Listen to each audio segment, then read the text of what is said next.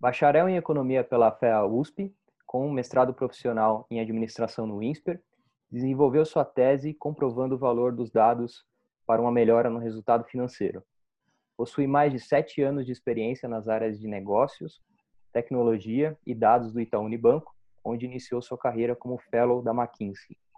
Atualmente é Lead Data Analyst, contribuindo para o iFood tomar melhores decisões baseadas em dados. Por último, retornou à FEA USP em busca de, do doutorado em administração que está em andamento.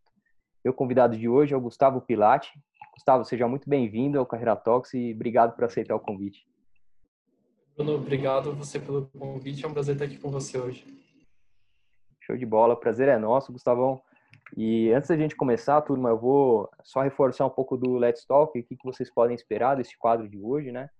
O, o Let's Talk, ele nasceu com o objetivo aqui de, de oferecer entrevistas, de fazer entrevistas com profissionais é, sêniores, é, seniores, né, experientes de mercado que conseguem é, trazer insights para quem está começando, né, no, do início da carreira aí, os aprendizados, erros e acertos. A gente vai falar sobre vários tópicos aqui de gestão de carreira, tomada de decisão, conselheiros, mentores, marketing pessoal, dicas, conselhos, enfim, qualquer tema que possa surgir durante a nossa conversa.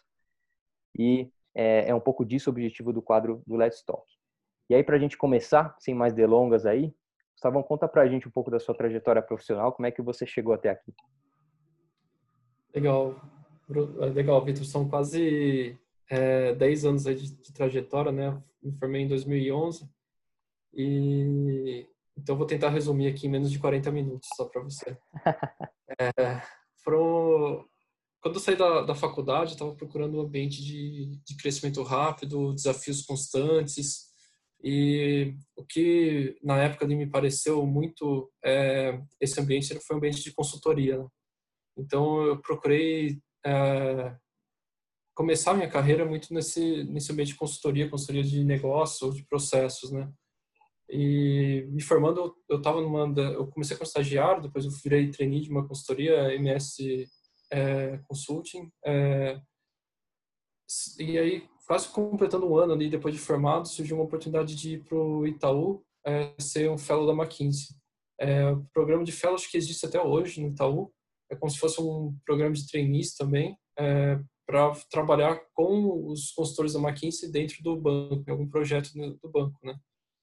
É, então eu aceitei esse desafio de de estar de entrar no mercado financeiro é, como como consultor é muito pelo potencial de aprendizado que eu teria ali junto com os consultores né?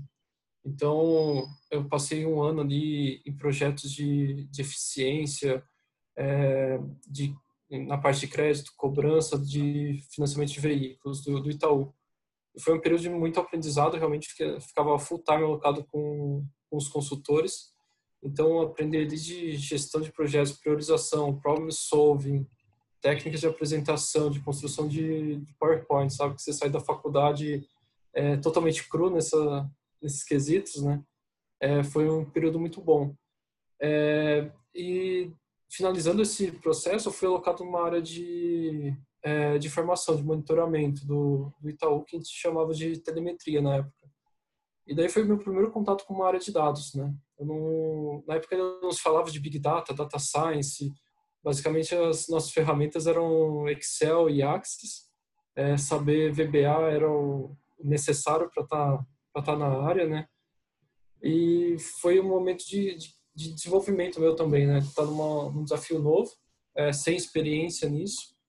É, mas foi muito legal que foi um momento muito bom desse, desse assunto no banco. Né? A gente conseguiu começar a mostrar resultados, né? aplicando monitoramentos que eu, na área de que eu trabalhava também de, de financiamento de veículos, que era uma área que tinha zero monitoramentos. Então, imagina as equipes comerciais na rua é, sabiam quanto elas tinham de meta de, de venda de contratos, mas não sabiam quanto já tinham vendido no mês, o quanto faltava, quantos contratos, qual o valor médio dos contratos eles não tinham gestão nenhuma ali da, da performance deles. Né?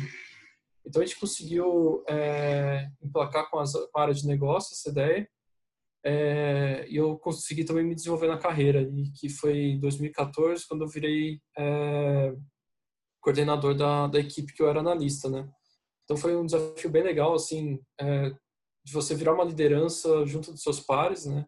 Eu também tive a oportunidade de, de contratar várias pessoas nessa época, né? Tinha ali é, três analistas comigo e 11 headcounts. Então, eu pude contratar e formar uma equipe, assim, como o primeiro desafio de carreira de, de gestão, que foi super legal, é, que agregou bastante, assim, para tudo que você já via em treinamentos, né? De ah, como você fazer uma entrevista, como acessar os valores da pessoa, né? Numa entrevista, é, entender os skills técnicos que a pessoa tem.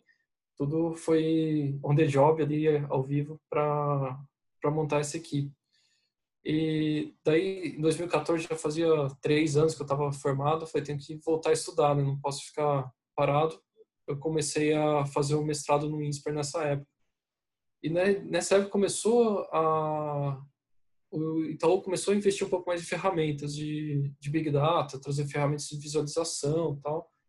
E então eu falei, tipo, acho que é o futuro, né? Vendo o que estava acontecendo já fora do Brasil e vendo o caminho que o Itaú estava perseguindo, é o futuro. Então eu foquei muito do meu mestrado nessa nessa trajetória, né, de como a informação não só ser tecnologia, mas como a informação agregar valor para as áreas de negócio, né.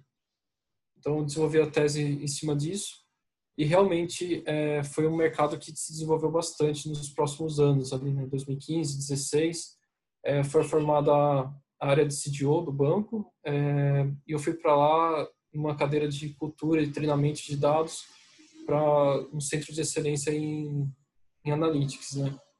E daí, sim, teve um desenvolvimento bem grande essa essa parte, né? Tanto em cultura, com as pessoas cada vez mais é, entendendo o que, que era o que, que era uma ferramenta como Tableau, uma ferramenta como Hadoop, uma ferramenta de Big Data, qual o potencial do uso dessas ferramentas é, e tirar um pouco a mentalidade de Excel que que tinha no banco, né? Imagina que as, as pessoas nascem, quem nasceu na década de 60 já nasceu usando Excel, né? Então, é, é uma coisa que está muito enraizada na, na cultura, né?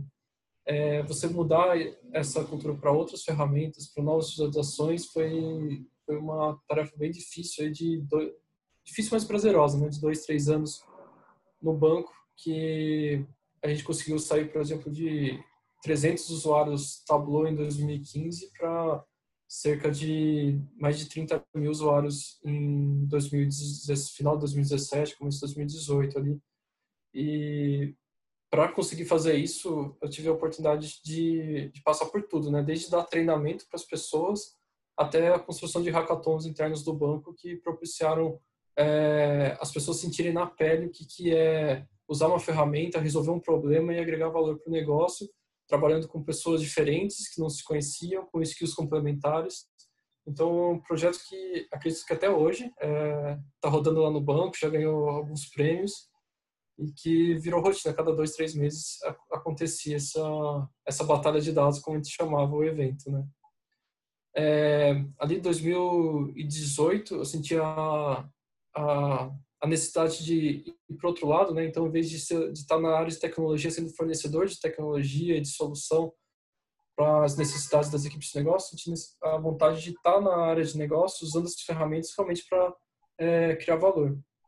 E daí eu fiz uma mudança ali para uma é, gerência de estratégia de dados na equipe de pagamentos digitais do banco, é, onde a gente criou uma equipe multidisciplinar ali entre engenheiros de dados, analistas de dados é, e cientistas para fazerem projetos que de uma maneira rápida, né, conseguissem mudar ali é, a operação e agregar valor. É, já em 2019 a gente conseguiu desenvolver, montar equipe e tal, e já em 2019 surgiu uma oportunidade de ir para o iFood, é, numa posição muito similar a essa da, da GED, é, da gerência de estratégia de dados, para também tocar uma equipe multidisciplinar com arquitetos de dados, analistas de dados e, e analistas de Advanced Analytics, né? Para é, suportar a tomada de decisão e especificamente na área de logística do iFood. É, eu aceitei muito fazer essa, essa transição de carreira, né? Depois de sete anos de banco, né? Imagina é, basicamente, foi toda a minha carreira foi desenvolvida no banco, né? Uma grande organização e para uma, uma praticamente uma startup na, na época, né? O iFood na época tinha 1.200 funcionários, né? É, é, bem menor do que é hoje, né? Quase 10 vezes menor do que é hoje. Então, é, era uma, uma, outra época, assim. Então, é, como eu, a gente comentou antes, né? imagina o filho de funcionário público falando para os pais, ó, oh, vou sair do, do Itaú Unibanco para ir para uma startup que entrega comida, né? É, então, é uma mudança completa de cultura. Eu, eu queria sentir esse desafio na pele, né, de estar num ambiente diferente e também ter mais responsabilidade, né? O Itaú, é, por mais que você faça os projetos, tem muitas equipes, é, bem, tem uma governança muito grande de, de projetos, de desenvolvimento, né? Então, você não consegue ter uma é, visão geral de, de, todo o processo, né? Você depende de muitas outras pessoas, muitas outras áreas para executar e implantar os projetos que você desenvolve, né? É, eu percebi no iFood essa possibilidade de ter essa autonomia, né? Querer ir para um lado é, e conseguir influenciar a estratégia do negócio para ir para esse lado e conseguir estar tá ali como uma área de dados, prestando suporte para tomar as decisões de uma forma muito mais eficiente. E daí eu cheguei aqui hoje, né? É, e daí também em 2016 que eu acabei o, o, o, mestrado, então ano passado eu pensei, né, eu tenho que voltar a estudar de novo. Então, entre as possibilidades, é, a que mais me agradou, assim, que acho que tem um impacto legal na em carreira também, é continuar na é, um aprendizado, uma formação mais acadêmica, né? Então, entrei no, no doutorado da Fé, na, também em administração, é, mas com ênfase em métodos quantitativos, né? Então, eu consigo manter essa essa linha que eu, eu tentei manter durante toda a minha carreira, que é sempre ter um conhecimento técnico, mas sempre com um olhar de negócio, né? Como que é, não ter o conhecimento técnico só por ele, né? É, e aprofundar esse conhecimento técnico, mas como capturar esse conhecimento e usar essas ferramentas para a área de negócio. Muito bom. Obrigado por compartilhar aí, Gustavão. Bem, bem legal a tua história cheio de perguntas aí, mas vou começar pela, pela mais simples aqui. Como é que você é, faz a gestão da tua carreira? Né, você usa alguma ferramenta? É, você tem algum alguma recorrência lá no teu e-mail que de, de, tanto, de tanto tempo em tanto tempo você faz algum tipo de, de reflexão? Como é que é para você gestão de carreira? Legal, Vitor. Acho que é, ao longo da minha carreira eu fui mudando um pouco isso, né? ah, como eu falei lá no comecinho, eu caí numa área de, na área de telemetria, né? Então, eu tive muito pouco um papel protagonista da minha carreira, né? Ao longo da, do começo dela, fui evoluindo, crescendo na mesma cadeira, basicamente, né? É, mas com essa mudança, né? Com essa maturidade que eu tive, principalmente com a mudança pro, pro iFood, é, de você ser mais ter mais empoderamento e conseguir ser dono mais da sua carreira, é, isso fica mais latente, né? Então, é, ferramentas como o PDI, né? Você tem um plano de desenvolvimento individual, é, é super importante e é importante não para você ter uma agenda de treinamento, de cronograma, mas para planeamento de expectativa, né?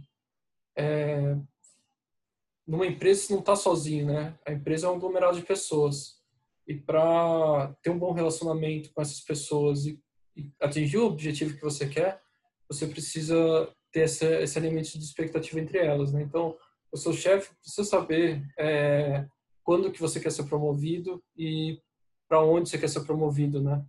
É, muitas vezes está numa área que é meio para você atingir um objetivo final, né? E tudo bem isso, não tem, não tem problema você estar tá usando uma área de trampolim, né? Sendo que você está agregando para essa área, mas isso precisa estar claro para a sua gestão e para você também, né? Então, é, o PDI é uma ferramenta sua, né? Não, não espere a, empresa cobrar isso de você, ou não espere é, fechar um ciclo de avaliação para você entrar lá no sistema e cadastrar o que você vai fazer. Tem uma ferramenta sua, e daí tem N formatos que você pode buscar na internet, que você se adequa mais à sua necessidade, né?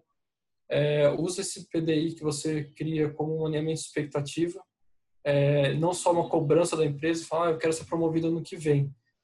Beleza, você quer ser promovido ano que vem, mas o que você está fazendo hoje para conseguir essa promoção ano que vem, né? Não esperar só que a promoção chegue, mas o que, que você está entregando para a empresa para merecer essa promoção, isso tem que fazer parte do, do seu PDI também. Então, é, acho que em resumo, né, que esse amadurecimento utilize as ferramentas que tem disponíveis, converse com as pessoas, é, alinhe essas expectativas que é, seu objetivo vai ficar muito mais claro, né? Quando você alinha a expectativa no feedback tal, o seu gestor vai conseguir te direcionar muito melhor e, e falar para você se vai estar pronto, se não vai estar pronto para o objetivo que você desenhou. É interessante você tocar nesse ponto assim. Eu eu adoro é, falar sobre carreira. Acho que as formas que eu, como eu mais me desenvolvi é, ao longo da minha carreira foi foi conversando mesmo, foi foi no café, foi no almoço, foi numa salinha e, e não tem é, foi num churrasco, né? Não foi não foi é, especificamente ali dentro do dentro da empresa, mas foi de maneira geral, mas falando sobre carreira. Eu acredito tanto nisso que o, o nome Carreira Talks surgiu daí, né? De da gente falar sobre carreira que basicamente você aprende com erros e acertos dos outros. É, e aí quando você aprende com os erros dos outros, puta, é super legal, né? Porque você não precisa errar como ele errou e ou ela. E é importante porque você absorve aquele conhecimento e, e, pode colocar na pode, pode colocar na sua na sua própria carreira. E essa conversa não é só também não precisa ser só também é, pedindo conselhos ou como é que foi, escutando experiências, né? Pode ser exatamente como você bem colocou aí, alinhando as expectativas. Eu sempre deixei super claro para os meus gestores o, o, o, o que eu gostaria e sempre nesse, nesse olhar também de me ajuda, né? Não foi nunca, cara, e aí, quero ser promovido, e aí, e aí, e aí. Eu acho que isso é a pior postura possível, né? Que você possa ter, né? De, de cobrar mas é, acho que por outro lado você dividir ali suas seus objetivos e pedir é, projetos, né? Poxa, me eu quero me desenvolver para essa linha, não tem um projeto que eu possa tocar é, nessa linha também que vai me dar alguma bagagem nessa linha ou, ou, que eu vou poder me desenvolver nessa parte, desenvolver meu lado técnico nisso. Então, super legal o seu seu ponto. É... E só só reforçando claro. o que você falou, não tem não tem uma receita de bolo, né, para sua carreira. É legal você estudar, ver, fazer curso, falar com as pessoas, tal, para conhecer ferramentas e daí você vai conseguir saber que ferramenta é mais adequada para você, né? Tem ferramentas muito fortes que são, acho que transcendem empresas e momentos, né, que como como o PDI, né, seu plano de desenvolvimento individual, mas tem outras N formas de você também fazer a gestão da sua carreira, né? Então, é bom você conhecer essas ferramentas e saber momentos de aplicar né, elas para conseguir é, realmente encontrar esse objetivo. Né? É, e no limite, não é nem. É, eu acho que é depositar energia e tempo para refletir sobre a carreira é, é, muito, é muito mais importante do que qualquer ferramenta, né? Porque às vezes as pessoas podem. A gente está falando de ferramenta aqui, a gente entende bem, eu estou super te entendendo, mas eu já escutei também de pessoas falando assim, poxa, mas ferramenta, eu vou ter que ficar X horas fazendo, preenchendo aquele formulário. É, é muito menos isso e mais, é, sei lá, um sulfite e uma caneta Bic na sua frente e você refletir. Isso, isso também é uma ferramenta, né? É, é você se dedicar para algo que é seu, que é, que é a sua carreira, né? Sem ter a necessidade de alguém te cobrando ali, como você falou também, bem, bem observado, né, da, da avaliação de semestral, fim de ano, então que a galera, neste momento que o pessoal costuma parar para refletir o que entregou, o que não entregou e tal. E acho que talvez falando de ferramenta, a ferramenta mais importante para a sua gestão de carreira é o seu Outlook ou o seu Google Calendar. É você entrar lá e reservar, falar uma vez por semana eu vou gastar uma hora aqui para fazer um treinamento, para pensar no meu objetivo, fazer algum exercício de autoconhecimento para definir melhor seu objetivo de carreira, né? Então, nunca subestime você reservar períodos na sua agenda para fazer isso. Isso é super importante porque a vida é corrida, você tem um monte de coisa para fazer no trabalho, você tem sua vida pessoal. Se você não realmente reservar tempo para fazer isso, vai passar, assim. Nunca vai ser sua prioridade número um, falar de futuro, daqui cinco anos, onde eu quero chegar, né? Exato. Então, uma dica que eu dou é, tipo, reserva tempo na sua agenda para fazer isso. Como se fosse uma reunião com o seu chefe, que é super importante. É, marca uma reunião com você mesmo, né? Sim. É, e aí, Gustavo, queria te fazer uma outra pergunta agora, cara. Você citou um pouco disso na sua, na sua trajetória aí, e foi a saída do Itaú pro, pro, pro iFood. Como foi para você tomar essa decisão, né, de, de mudar de, de empresa? É, eu vejo, eu passei por isso é, nas minhas movimentações internas, né, de entre áreas. Um puta gelo na barriga, você não sabe se é a melhor coisa a se fazer, se é o melhor momento. É, e eu troco com bastante gente e, e, e é, é, comum também essa, esse nervosismo, né, essa incerteza de mudança de empresa. Como é que foi para você essa tomada de decisão, assim, de, foi, puxa, acho que deu meu ciclo aqui no, no Itaú, tá na hora de buscar uma outra, uma outra cadeira em outro lugar. E conta pra gente um pouco também do seu processo de decisão. O que, que você levou em consideração para tomar essa decisão? A família teve um, um papel importante? Foi um, momento mais introspectivo ali? Como é que foi isso para você? Legal. É, acho que mesmo quando eu estava no, no, Itaú, né, em sete anos eu passei por cinco áreas diferentes. Então, dá um ano e pouquinho aí de média por, por área, né? É, acho que para uma carreira no banco é pouco, assim. É uma, é um tempo rápido, né? É, então, mesmo mudanças internas da empresa gera alguma dúvida, né? Fala, ah, será que vai ser bom para mim? Será que eu vou conseguir me desenvolver e tal? Mas aparenta uma, uma segurança, né? Porque geralmente você já tem algum relacionamento com o seu próximo chefe, você já viu ele em alguma reunião, é, você conhece ali a, a, função da área, você sabe como que é o método de avaliação, você sabe aonde que fica a empresa, você sabe como você chega na empresa, você sabe a rotina da, da área, você tem, já está envolvido na cultura, né? Então, é, é mais seguro, assim, né? São decisões mais seguras. Você tem, vai ter basicamente um desafio técnico de adaptação com uma, novas tasks, nova, novas pessoas, né? É, quando você vai mudar de empresa, é, começa a gerar muitos questionamentos, né? Você começa a pensar muito, e se, né? E se, se não der certo, né? Eu tô largando uma coisa aqui que eu tenho uma carreira já de sete anos no maior banco da América Latina para uma startup, né? Que eu não conheço ninguém que trabalha lá. Como que eu vou fazer essa mudança? Como que eu faço esse esse comparativo, né? Então, acho que é outra coisa que não tem receita também pronta para isso, mas o método que eu é, que eu adotei foi muito assim é, criar critérios, né? É, então, acho que o primeiro, é, que é super importante, é fit cultural com a empresa. É, isso daí é, é, importante também é, no processo de entrevista. Assim. Então, como que você vai saber como que é a cultura da empresa, né? É, você tem que entrevistar o seu entrevistador. Então, sempre que você for falar com alguma, com alguma empresa, buscar alguma oportunidade, é, não, não, vá para entrevista só para escutar, é, para falar, né? Na verdade. Para responder, né? Para responder as perguntas que forem feitas para você. Você está ali também para ver como que é o ambiente, né? Agora, no, no, momento de pandemia, é mais difícil isso, mas geralmente você vai fazer uma entrevista presencial, você vê como que é o ambiente da empresa, como que as pessoas é, se vestem, andam lá, se comunicam, é, se relacionam, né? Tem mais áreas de lazer, tem áreas de descompressão, é só escritório com baia, né? Você sente um pouco isso no, na empresa e no, no entrevistador também, né? Então, aí, é, desde qualidade de vida da empresa, é, possibilidades de, de carreira, é, valores como meritocracia, aí vai depender de pessoa para pessoa o que é importante, é, tentar descobrir alguma forma de abordar isso na entrevista. Então, o primeiro critério é, é esse de fit cultural. O segundo critério é o desafio que você vai enfrentar, enfrentar na nova empresa, né? Isso é uma coisa que vai te dar aquele frio na barriga, né? Se você fala, vou mudar de empresa e você fica muito mais pensando assim, ah, será que eu vou, será que eu não vou, o que eu vou largar aqui?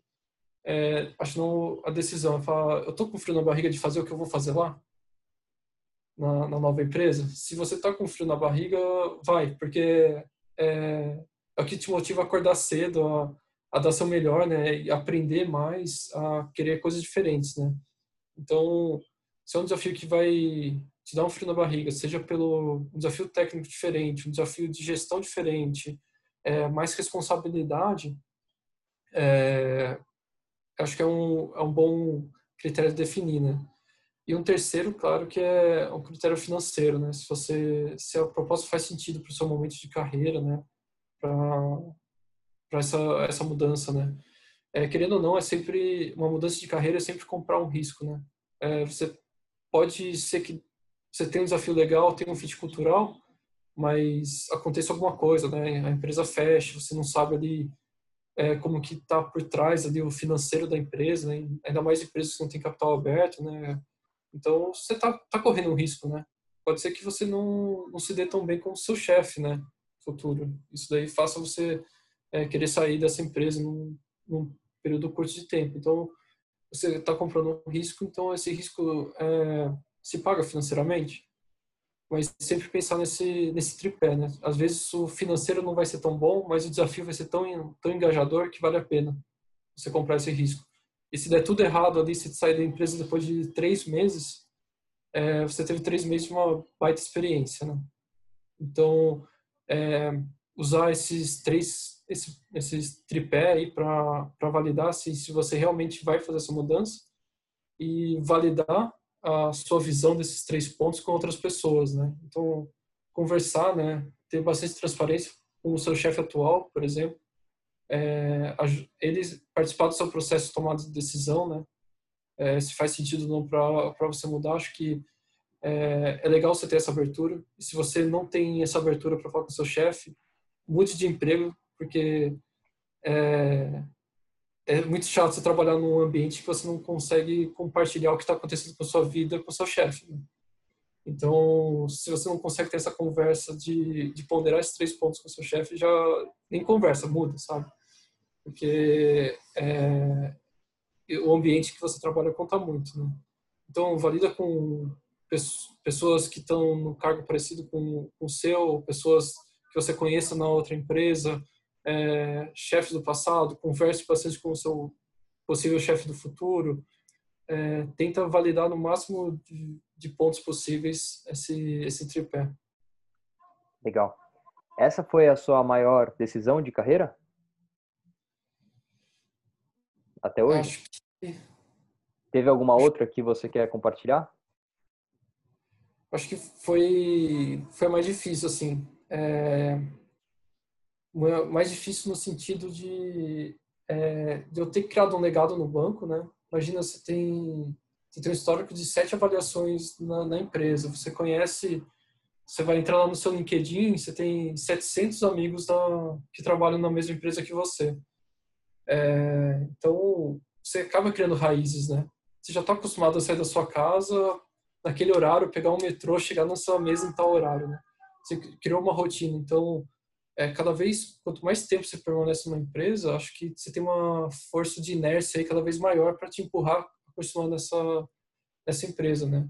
Tirando aí é, planos que a empresa tem de longo prazo, né? Seja plano de previdência, stock options, tal, que é, quanto mais tempo você fica, mais é, isso começa a pesar para você, né? Então, é, sabe, tinha, na época eu tinha oito anos de carreira, sendo que sete estava no, no banco, sabe? Eu, basicamente minha carreira inteira. Então, é, eu falava, beleza, eu vou mudar de empresa? Não, eu vou mudar tudo que eu sei de carreira até hoje, né? Pode, pode ser que seja um método de avaliação totalmente diferente, não seja line box, não seja curva, curva, curva forçada, que na época não tinha mais banco, mas é, pode ser que seja curva forçada de novo, como que eu vou lidar com isso, vou entrar novo, em que momento do, do ano tá, né? O, você vai entrar no meio de um ciclo de avaliação da empresa nova, então você vai ficar sem avaliação, isso vai atrasar um pouco sua carreira, né?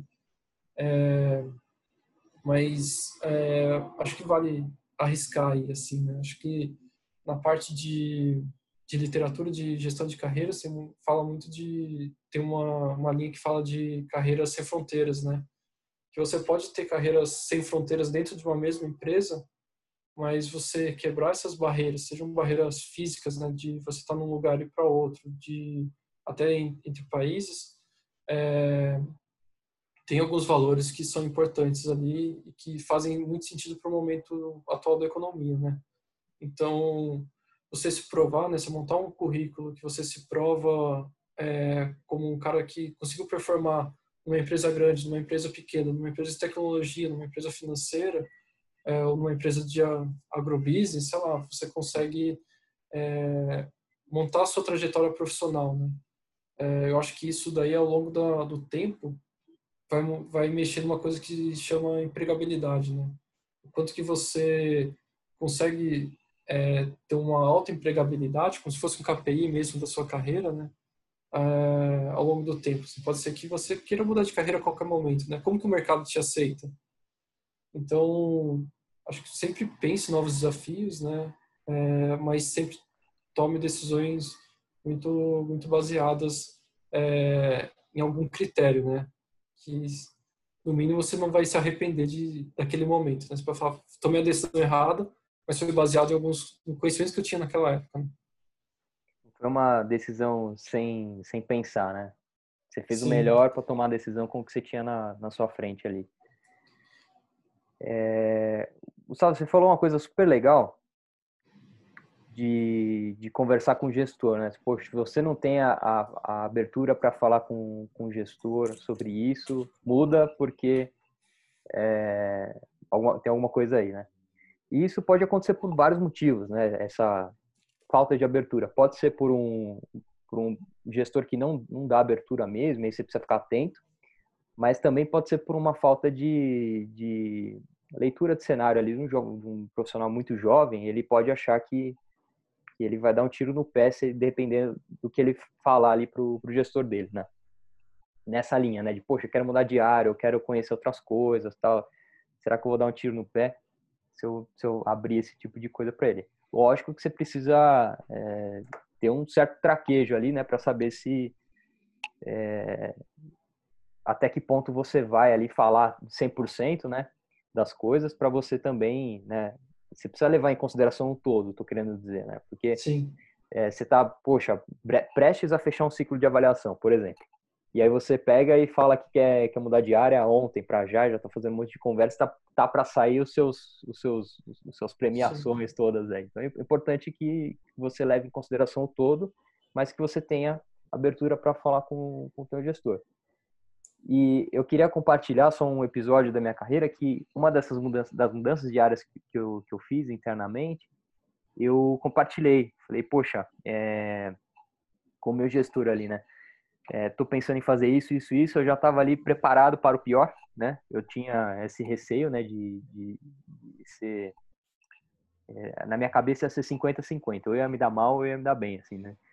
É, e no final acabou me ajudando muito, assim, os meus gestores acabaram me ajudando com outras pessoas, né, que, e, a minha capacidade de mapear vagas ou posições para um, uma área que eu, que eu tinha de, de, interesse, ela foi potencializada absurdamente, né, porque é, na ocasião era assim um olhar do analista, olhando, falando com amigos que trabalham lá e tentando montar o, o mapa ali, né, no, no caderno e aí, uma vez que você fala com o teu gestor, com o gestor do teu gestor, você tem um leque com um olhar muito mais abrangente ali de posições em aberto e tal. Então, isso acabou me ajudando muito.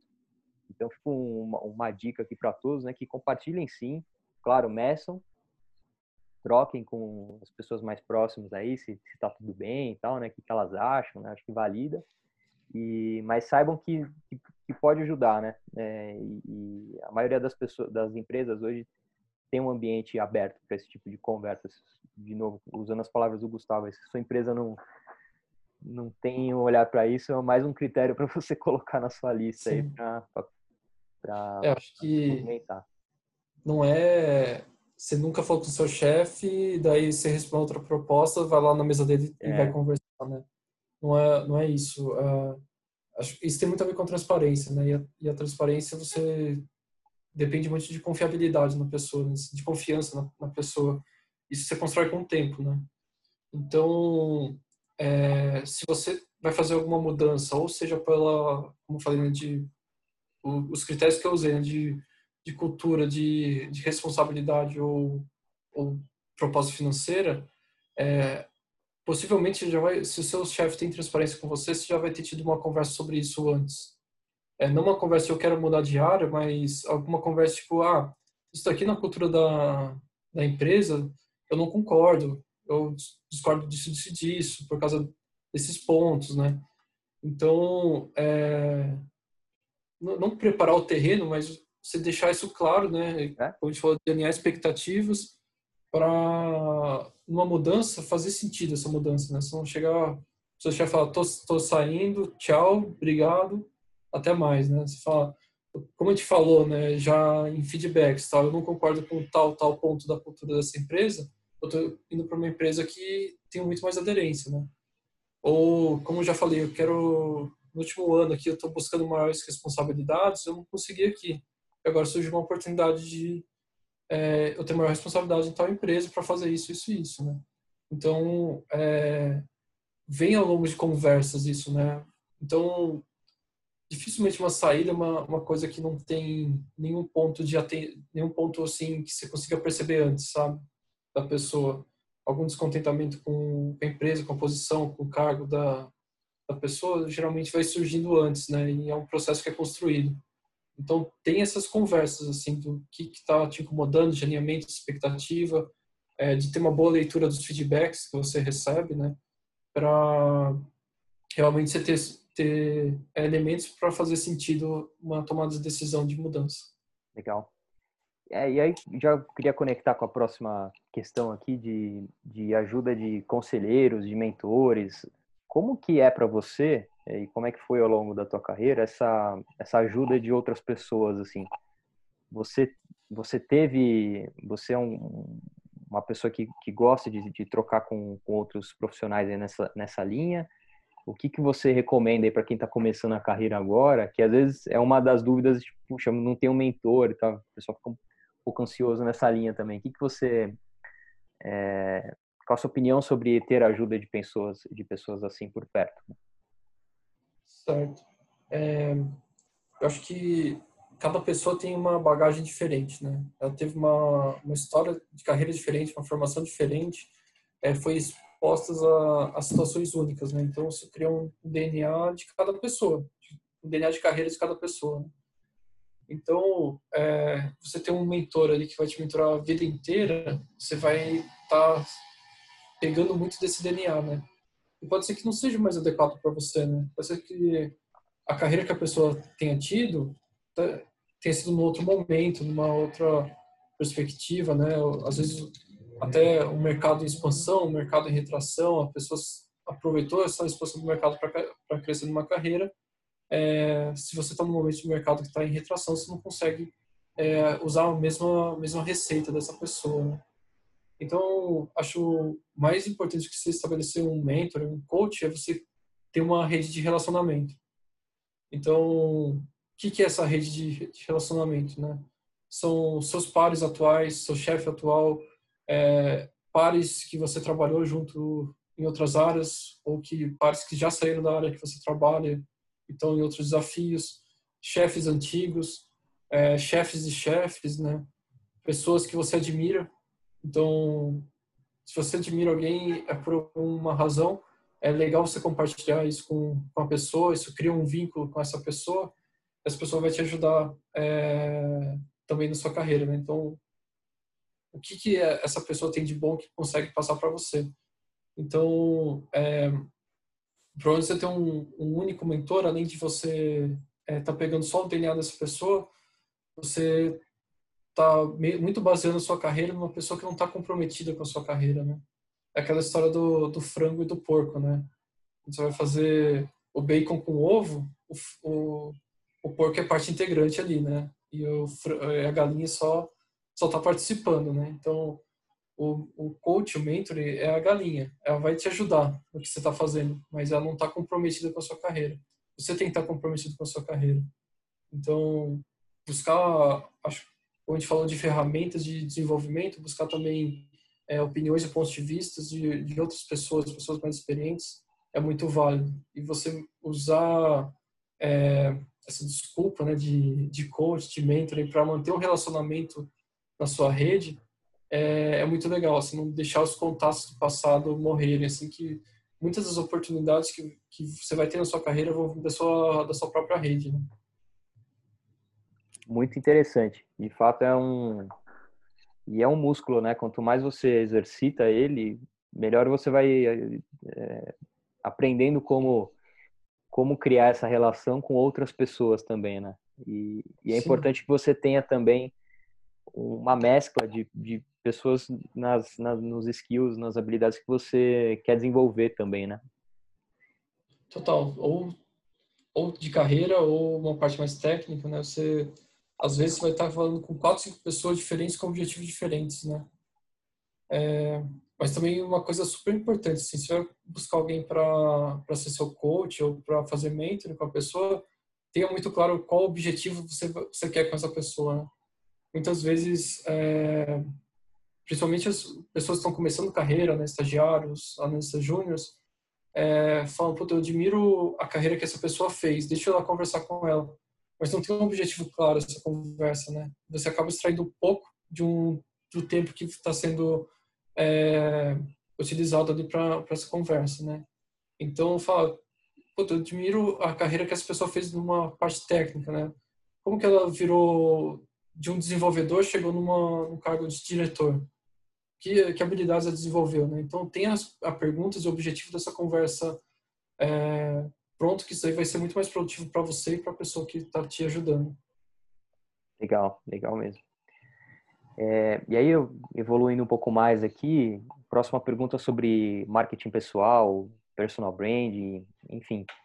É, como é que você vê esse, esse tema, né? Tem pessoas que não, não gostam nem de ouvir falar desse, desse tema, que já fala, puxa, isso aí é puxa saco, eu gosto de entrega e, e ponto final.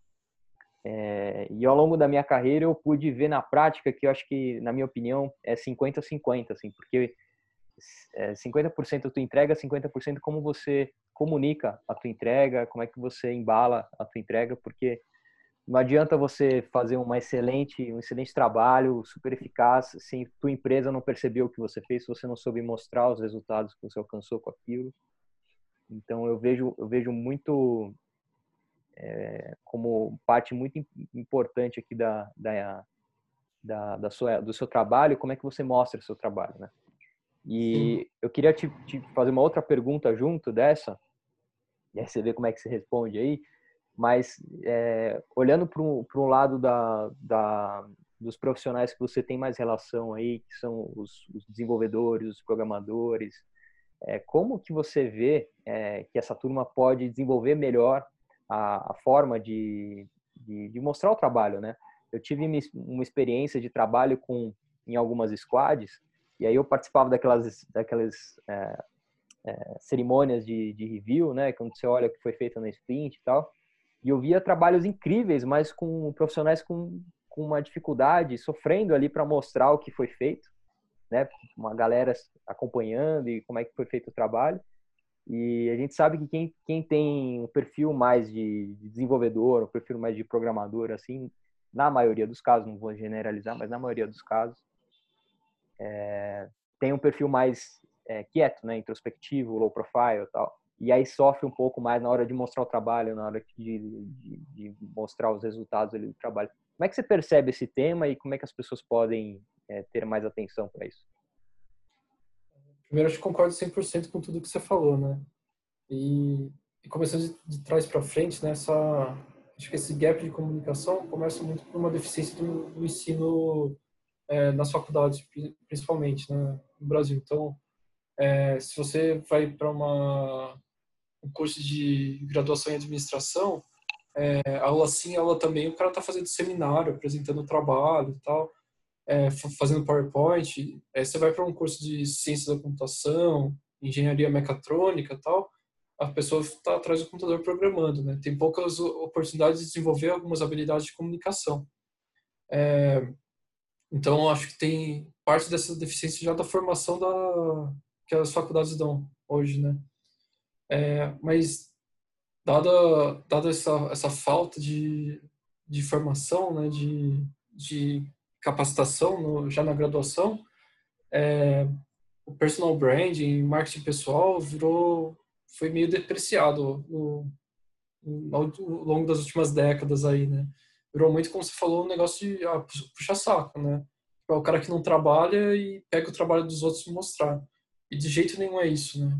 De um jeito, é, é, é esse o objetivo do, de fazer o marketing pessoal. É você conseguir é, mostrar para as pessoas o que você faz, né? Como o seu chefe vai te avaliar bem se você não, não mostra o que você faz, né? Ou você não mostra a dificuldade que é fazer aquilo, quanto de, de inteligência que você colocou para fazer alguma coisa, né?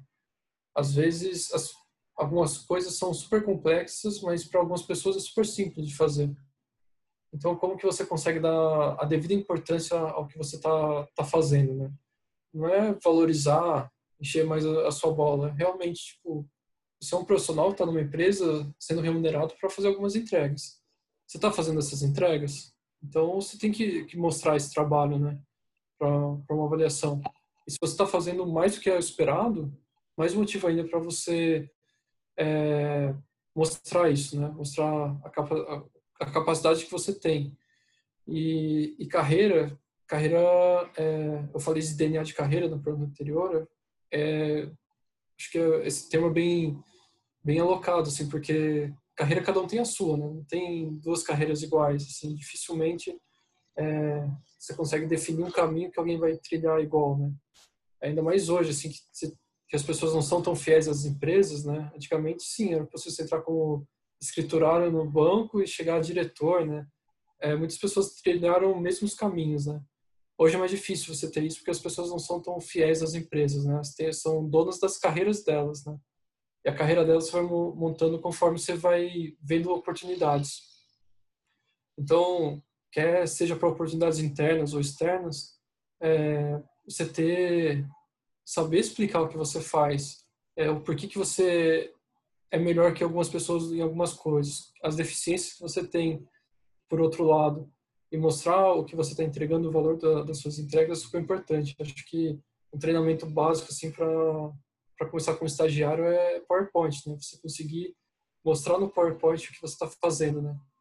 É, as pessoas às vezes até é, em cases de entrevista assim que você dá um dar um texto algum problema para a pessoa programar e depois apresentar, é, o candidato vai lá e leva o código e, tem, e fica explicando o código, né?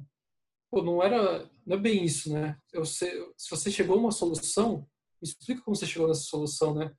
É, traduz isso, né? Até na, na área de dados, acho que faz uns 3, 4 anos a McKinsey introduziu um termo que se chama Data Translators, né?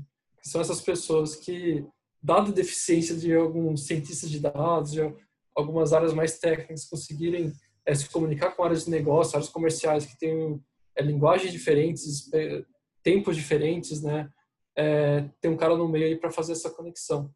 Então, acho que é, é um cara que não precisaria existir. Acho que as pessoas deveriam se capacitar para conseguir fazer essa comunicação de forma efetiva, né? Seja para outras áreas ou dentro da própria hierarquia, né?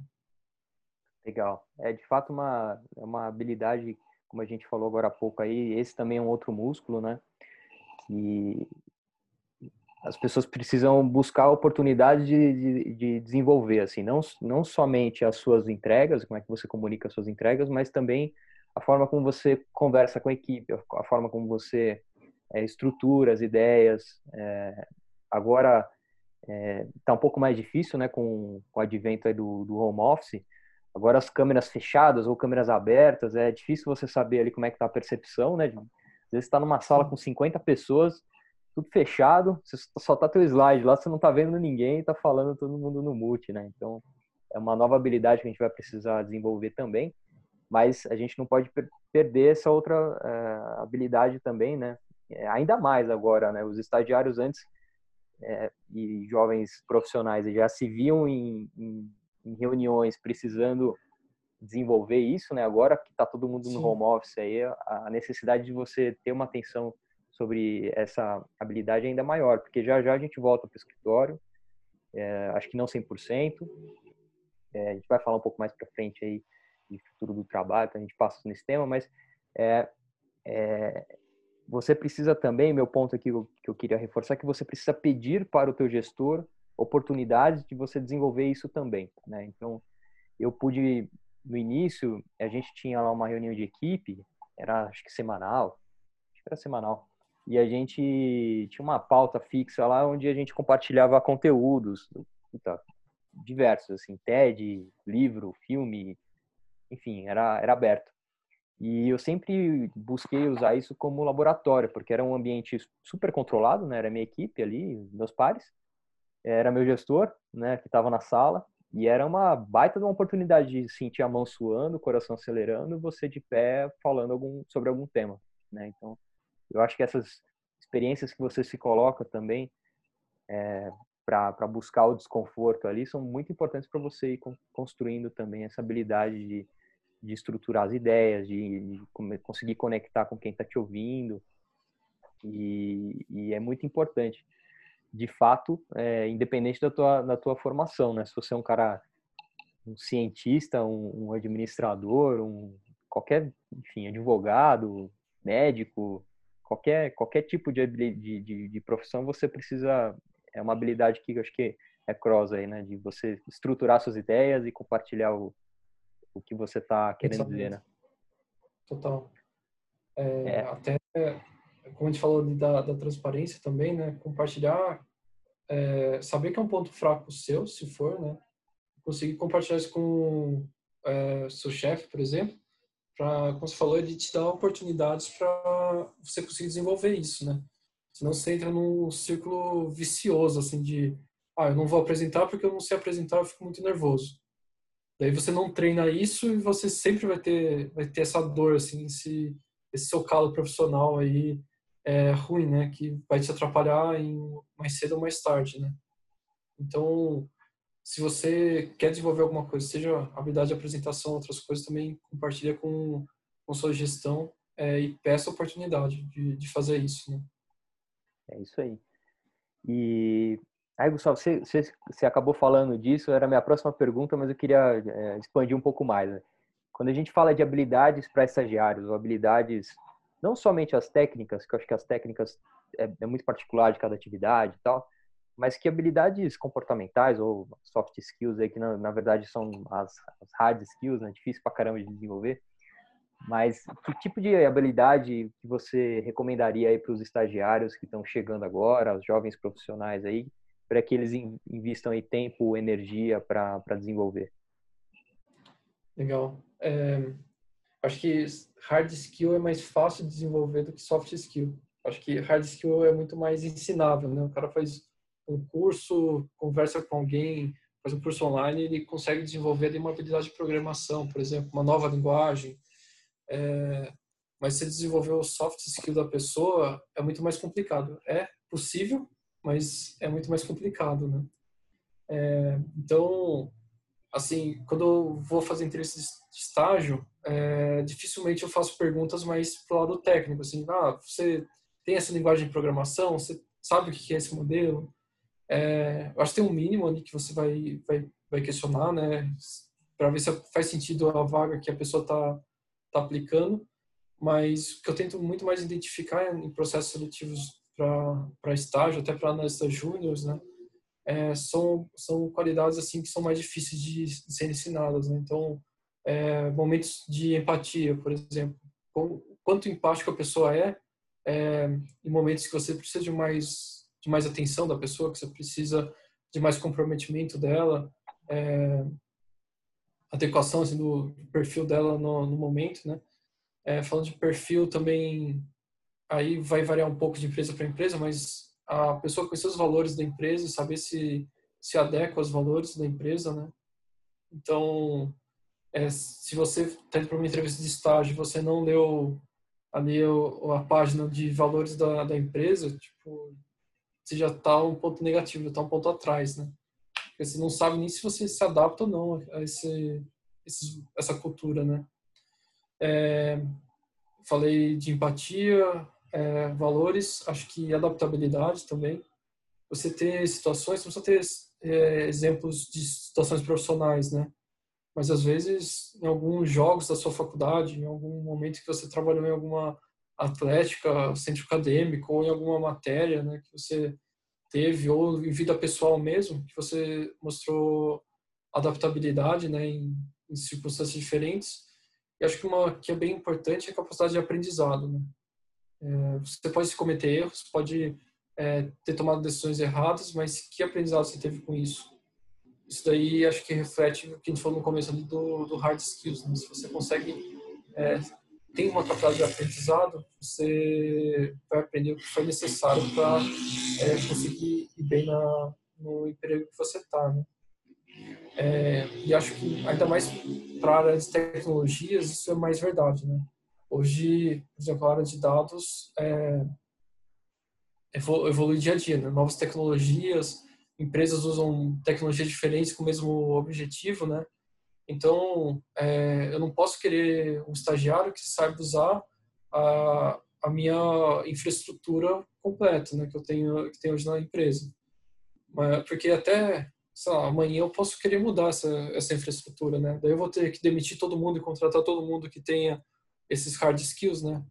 Eu não, eu vou querer ter uma equipe que consegue aprender, né? Então, se é, eu deixar de usar a AWS amanhã, começar a usar a Google Cloud é, e mudar toda a suite ali de, de produtos que eu uso, é, a, a, equipe tem que ser apta a aprender e conseguir performar tão bem quanto no novo cenário, né? Então, é muito importante isso para principalmente para áreas que tem que mudam bastante, né? Que o seu aprendizado depende muito do que você está fazendo no momento. Muito bom. É, aí, Gustavo, já eu queria partir para uma parte mais de, de, visão aí, assuntos mais mais amplos agora. É, visão aí de futuro do trabalho. Eu sei que é tá super incerto, né? Essa pergunta em 2019 Sim. já seria difícil de responder este ano ainda mais, né? Mas assim, o que, que queria que você compartilhasse um pouco de, do que, que você percebe aí de, de mudanças no, no, no, formato de trabalho, é, claro, do home office, mas também de, de atividades, como é que você percebe um pouco da, da mudança de, é, de habilidades e, e áreas de, de, trabalho com o futuro do trabalho e por fim aí comenta um pouco daquele drone do iFood aí. Legal. O, acho que é, em 2019, com certeza você erraria essa pergunta, qualquer resposta que você desse, né? É, hoje você tem um pouquinho mais de certeza, acho que a, é, a, a incerteza ainda é alta, mas tem um pouquinho mais de certeza porque algumas coisas é, as empresas aprenderam, né? As empresas aprenderam que é possível trabalhar com, a, com as equipes é, remotas, né? elas aprenderam a liberar acessos para as equipes trabalharem remotamente, né? Aprenderam a dar notebooks em vez de desktops para as pessoas, né? Então, tem uma infra aí, um, um, algo que foi gerado que acelerou, uh, aumentou a velocidade né, dessa, dessa instalação dessa nova infra que possibilita o trabalho remoto, por exemplo. Né? Mas, é, o que eu acho para o futuro, o, cargos, é, cargos e posições que são cada vez mais é, baseadas em conhecimento, né, que não tem, não demandam alguma alguma força física, né, para você estar tá, tá presencial e fazendo, cada vez mais esses, esses cargos vão migrar para para trabalho à distância, né? É, muito porque faz sentido economicamente para as empresas, né? Imagina é, alguma empresa da Faria Lima conseguir liberar um andar, meio andar, que seja para de pagar aluguel é, desse espaço físico, quanto de economia já não, não gera para essa empresa, né? Então faz sentido é, financeiro para as empresas isso e acho que a pandemia trouxe que esse aprendizado que é possível continuar performando, né? Então, por exemplo, o iFood teve um crescimento durante a pandemia com as equipes todas remotas, né? Então, como que a gente conseguiu fazer isso, né? A gente aprendeu que a gente precisa estar lá todo dia. É, e a gente foi obrigado a aprender a lidar no dia a dia com isso, né? Então, como que fazer a reunião, é, como tratar de forma síncrona os assuntos. E daí um, uma segunda mudança importante é, é, respeitar mais as outras pessoas, né? É, quando a gente está fisicamente na, na, empresa, a gente tem aquele horário das nove às seis, que a gente está vendo que essa pessoa está ali ou não está. É, quando a pessoa está na casa dela, começa a ter uma outra rotina. Né? Ela está com o filho dela que é, acorda às nove horas, então ela precisa dar o café da manhã para o filho nesse horário, ou um bebê que precisa tomar banho às seis da tarde, então às seis da tarde já não está lá disponível, né? Você começa a respeitar mais essa esses horários, né? Uma pessoa que trabalha mais desenvolvendo alguma coisa, ela não precisa trabalhar no mesmo horário que as outras pessoas. Ela pode trabalhar no horário que for melhor para ela, se ela produz mais à noite, né? Então, é, respeitar mais os outros, isso passa pelas empresas é, tratarem mais a, os, os, colaboradores, os funcionários como adultos, né? Então, fala, você tem essa atribuição, você tem essa responsabilidade, entrega isso. Não, não quero saber se você está trabalhando das nove às seis, do meio-dia à meia-noite, se você está trabalhando é, duas horas para uma hora, duas horas para uma hora. É, você tem que ter um mínimo ali de algum momento para conseguir encontrar a equipe, mas faça o seu horário, tenha, tenha responsabilidade. É, é, e junto com isso, a gente percebeu também que a qualidade de vida importa muito, né? Então, eu estando em casa, estou gastando menos tempo de trânsito. Eu posso usar esse tempo para fazer exercício, para fazer uma aula, ter algum, desenvolver algum skill novo, né? É, eu aprendi que, tipo, eu quero ter isso, né? As pessoas querem ter essa, essa possibilidade, né? Então, é, a empresa respeitar isso, né? Falar, o Gustavo não vai vir mais trabalhar fisicamente no escritório, gastar duas horas no trânsito por dia, mas eu tenho um profissional melhor, que o cara está fazendo curso disso, curso daquilo, curso de crochê, curso de, de culinária, mas ele está desenvolvendo alguns skills que podem não ser diretamente é, aplicáveis no dia a dia aqui, mas que está desenvolvendo uma técnica, está desenvolvendo um networking que vai, que vai ajudar de alguma maneira a empresa, né? Vai ter um profissional mais completo. Ou seja, ou mais completo ou mais saudável, às vezes, né? Sim. É, acho que você não pode não fazer nada, né? Você você tem que justificar esse tempo a mais que você está ganhando no seu dia, né? Ter essa qualidade de vida, né? Qualidade de vida não é só jogar videogame, né? Ter, ter tempo para jogar videogame. É você está se desenvolvendo para você ter uma carreira, um bem-estar maior no futuro. Né? Isso aí. Muito bom. De fato, temas puta, fazem super sentido. A gente tinha acostumado aqui a não, não, não contar com isso, né? Agora a gente Sim meio que já, já estamos nos acostumando aí, né, com, com esse tipo de flexibilidade, difícil a gente voltar, querer voltar atrás também, né? Sim. Mas, Gustavão, fala, fala, fala aí. As empresas aprenderam a, a fazer isso, né? Mudou as rotinas, né? Mudou, mudaram os sistemas, né? Entrou uma palavra que virou muito moda é comunicação assíncrona, né? Você, o cara que trabalha em outro horário se comunica com ele de forma assíncrona, né? deixa a mensagem em algum lugar, né? Então, teve um, um grande ganho. E Exato. você falou sobre o drone, eu esqueci de, de, responder. Fala aí, é, fala aí, estamos curiosos. O drone foi já estava é um projeto de algum, acho que mais de um ano do iFood é, e muito estava esbarrando em regula, regulação, regulamentação né, dessa, desse setor. A gente conseguiu aprovar duas rotas com a ANAC, é, são duas rotas em Campinas, uma delas é dentro do do próprio Shopping Dom Pedro. Então, é, basicamente, sai de um drone point perto da área de, de alimentação, vai até outro drone point, e desse drone point vai para uma outra, é, uma outra rota de entrega que vai para um condomínio próximo ao, ao Shopping Dom Pedro. Né? Então, é, a gente ainda não vai ter o drone chegando na nossa janela, né, como é o desejo de muitas pessoas que moram em prédio aqui em São Paulo, é, mas a gente está caminhando para isso, né? É bem legal ver esse desenvolvimento e, e os parabéns para a equipe de inovação do, do iFood, né? Que foi atrás de fornecedor, conseguiu fornecedores brasileiros para fazer é, o desenvolvimento dos equipamentos necessários, está tá sendo precursor aí nessa em como liberar essa regulamentação né, da ANAC, tudo isso. É, é uma rota pequena ainda, mas é um grande passo assim pro para o iFood para esse desenvolvimento de tecnologia como um todo. Né? Sem dúvida, é assim, espetacular isso. Né?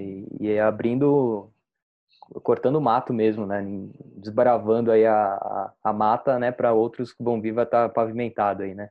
E, e, aí, esse último tem, é de, é um drone port, você colocou aí, né? De, de um para o outro. Esse trecho final até a casa do cliente é com um entregador normal, como é, o Last Mile, aí o sonho é ser um outro robô, né? Um, a gente já tem já tem um protótipo desse robô, a, a Ada, né? Ela tá ela já está trabalhando dentro de alguns shops também para pegar os pedidos em áreas de alimentação e levar até um local para os é, entregadores pegarem esse pedido. É, então, esse, esse last mile ainda está, provavelmente vai ser um entregador ou a pessoa retira nesse drone point, né, que é dentro de um condomínio, no caso, então a pessoa pode se deslocar até lá. É, mas daí são, são dois drones, né, um dentro do shopping um fora do shopping até o ponto final. Mas é, acho que tem muita, muito se desenvolver, muita oportunidade, né? Até para os em mercado imobiliário, né? Imagina um, lançamento que tem um robô dentro do seu prédio que você não precisa ficar descendo na portaria toda hora para pegar pedido, né? Exato, né? Os, os, os, pontos que a gente valorizava começam a mudar, né? De, de antes, antes tinha a vaga, né? X vagas o, o, a, o imóvel, agora tem um escritório, né? Já Sim. pronto para receber. A gente começa a mudar as coisas. Muito legal. E é legal também essa, essa ideia das empresas é, sacarem o que, que elas fazem, né? Isso eu acho que é muito importante. É, eu vi uma matéria já tem alguns anos é, que acho que a BMW na Europa estava é, investindo em, em projetos de, de, trans, de transporte é, público, né, de mobilidade urbana e que não necessariamente envolviam carros, né? Então, ela sacou lá que, poxa, ela é uma empresa que promove a, a o transporte das pessoas, a, mobilidade urbana, urbana das pessoas com de forma premium, vai, vamos colocar assim. E, e aí da mesma forma como o Uber nasceu, né, para ajudar as pessoas a se locomoverem via motorista, só que eles já também estão investindo lá, estudando bastante a parte de carros autônomos, né? Porque também é uma coisa que muda o modelo de negócio, mas se mantém ainda o propósito da empresa, né, de por que, que ela existe.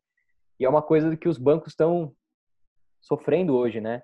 Aquela frase famosa, né, de, de o, é, banking é, é, necessário, bancos não, né? E fugiu agora, quem, quem falou, me deu um branco agora, não sei se você lembra, pode falar. Não lembro de cabeça. Puxa, me, me deu um branco, mas é uma, acho que é do Bill Gates, se não me engano. Eu vou colocar na descrição aqui é, para depois do vídeo.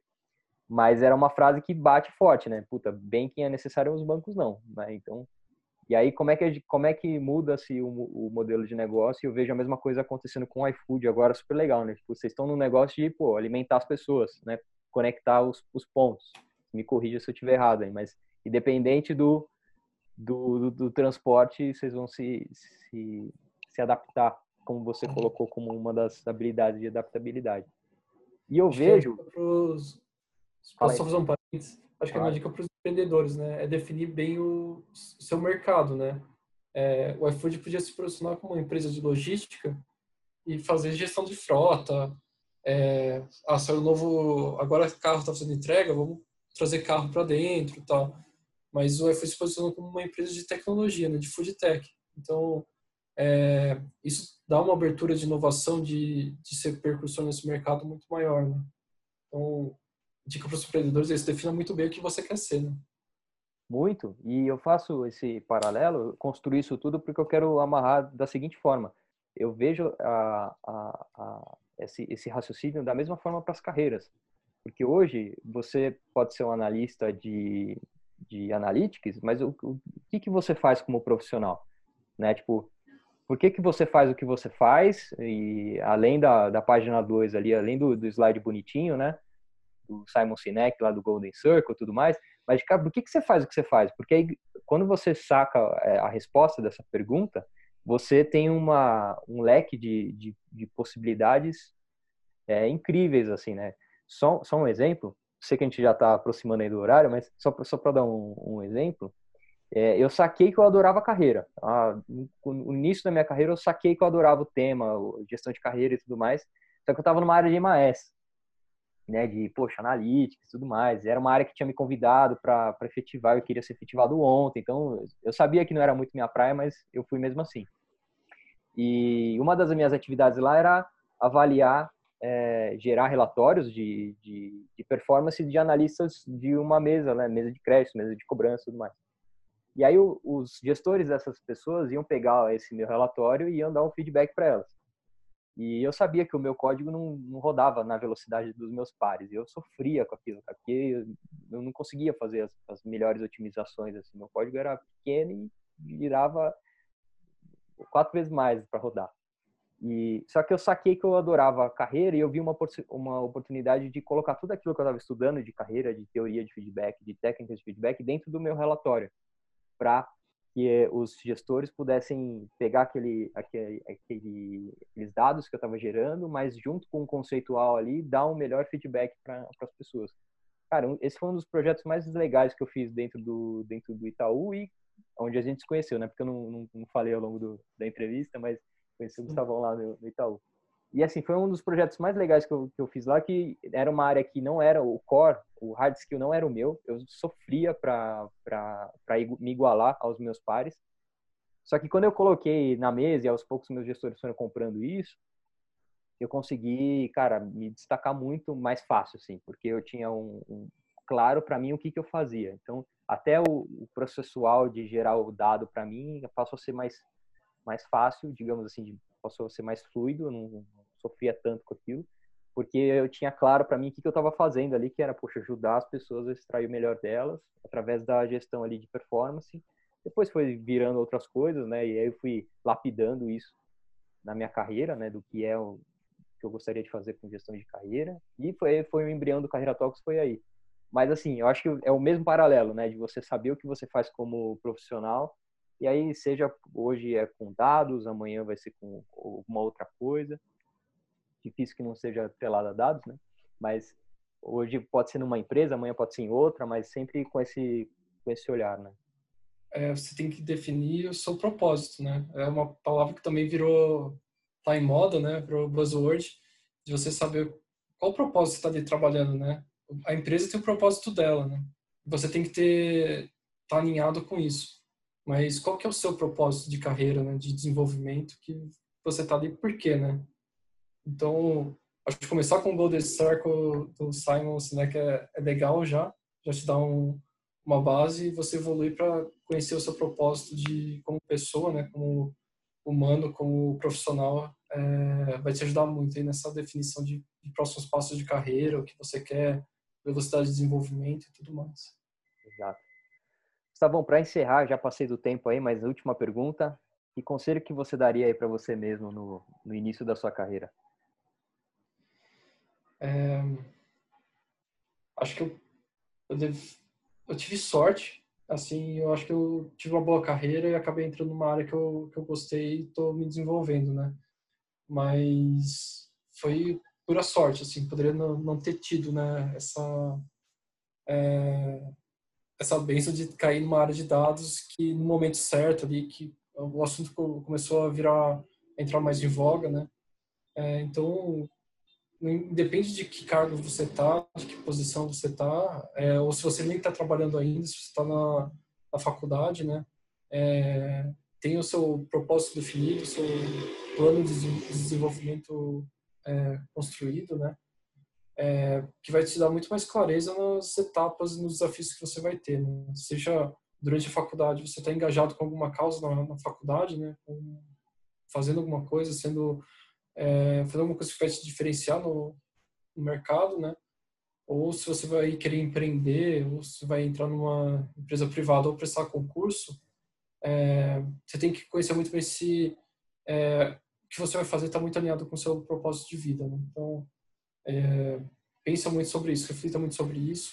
Possivelmente, uma vez definido, isso daí vai mudar é, ao longo do tempo. Não é uma, ah, definir o propósito, beleza, eu vou, vou me aposentar com esse propósito aqui, provavelmente vai mudar, mas é, a cada momento você tem que estar o mais atualizado possível com isso. Né? Então, seja dono da sua carreira, tenha, tenha esse propósito bem definido, que cada passo que você vai dar na carreira vai ficar muito mais claro. Você vai saber muito mais do porquê que você está fazendo isso.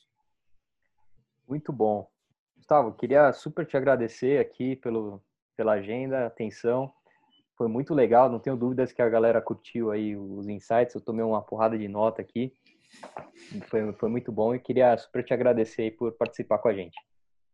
Legal, Vitor. De novo, super obrigado pelo convite. Prazer revê-lo aqui depois de algum tempo fora do, do banco. É, parabéns pelo, pelo canal e pelo trabalho aqui. Você tem alguns vídeos bem legais aí.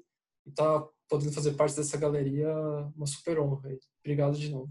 Show de bola. Eu que agradeço. Eu vou colocar os seus links aqui de LinkedIn, é, Instagram para a turma te seguir aí e, e, poder te achar de forma, forma mais fácil. E é isso aí, galera. Continue acompanhando a gente e até a próxima aí. Valeu, Gustavão. Valeu, obrigado, Vitor. Até mais. Até.